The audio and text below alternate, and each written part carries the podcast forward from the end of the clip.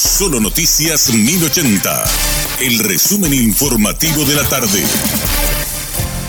Hola, soy Susana Arevalo y también te traigo el resumen de la tarde solo por hoy. El presidente de la República respondió a los referentes del gobierno de Horacio Cartes que se adjudicaron el éxito en la evaluación de Gafilat. Y van a ver cuando se haga público el informe de Gafilat cuáles son las instituciones que hicieron su trabajo en la lucha contra el crimen organizado, cuáles son las instituciones que hicieron su trabajo contra el lavado de dinero, en qué época, bajo qué gobierno se llevó adelante un proceso donde se reconstruyó la credibilidad internacional y cuáles son las instituciones aplazadas por organismos internacionales.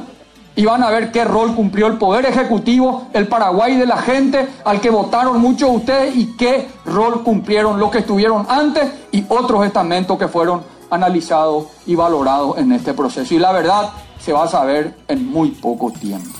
El Ministerio de Salud reporta marcada disminución de casos de COVID-19. También se redujo la cantidad de internados, según el director de Vigilancia de la Salud, Guillermo Sequera. Sin embargo, la cantidad de fallecidos se mantuvo constante con 34 casos, cifra que irá bajando en las sucesivas semanas. Actualmente hay 227 personas internadas, 10 de ellas en terapia intensiva. Este número está por debajo del promedio de 400 hospitalizados que se tenía la semana epidemiológica anterior.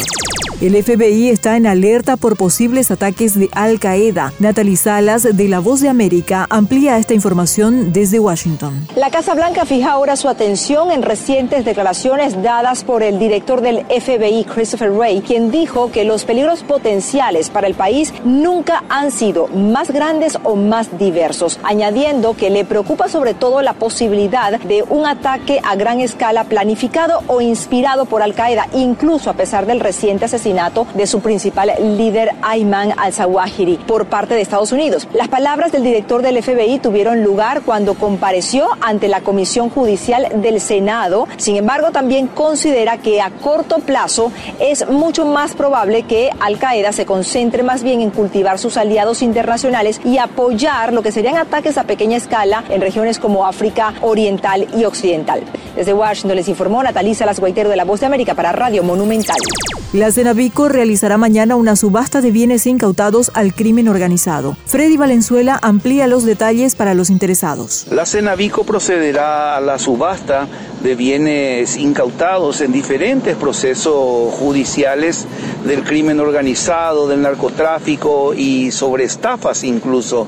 Estos bienes van desde inmobiliarios, terrenos ubicados en el Chaco paraguayo, vehículos de alta gama, utilitarios y también otro tipo de mercaderías como perfumes que podrán ser eh, pujados por aquellas personas que estén interesadas.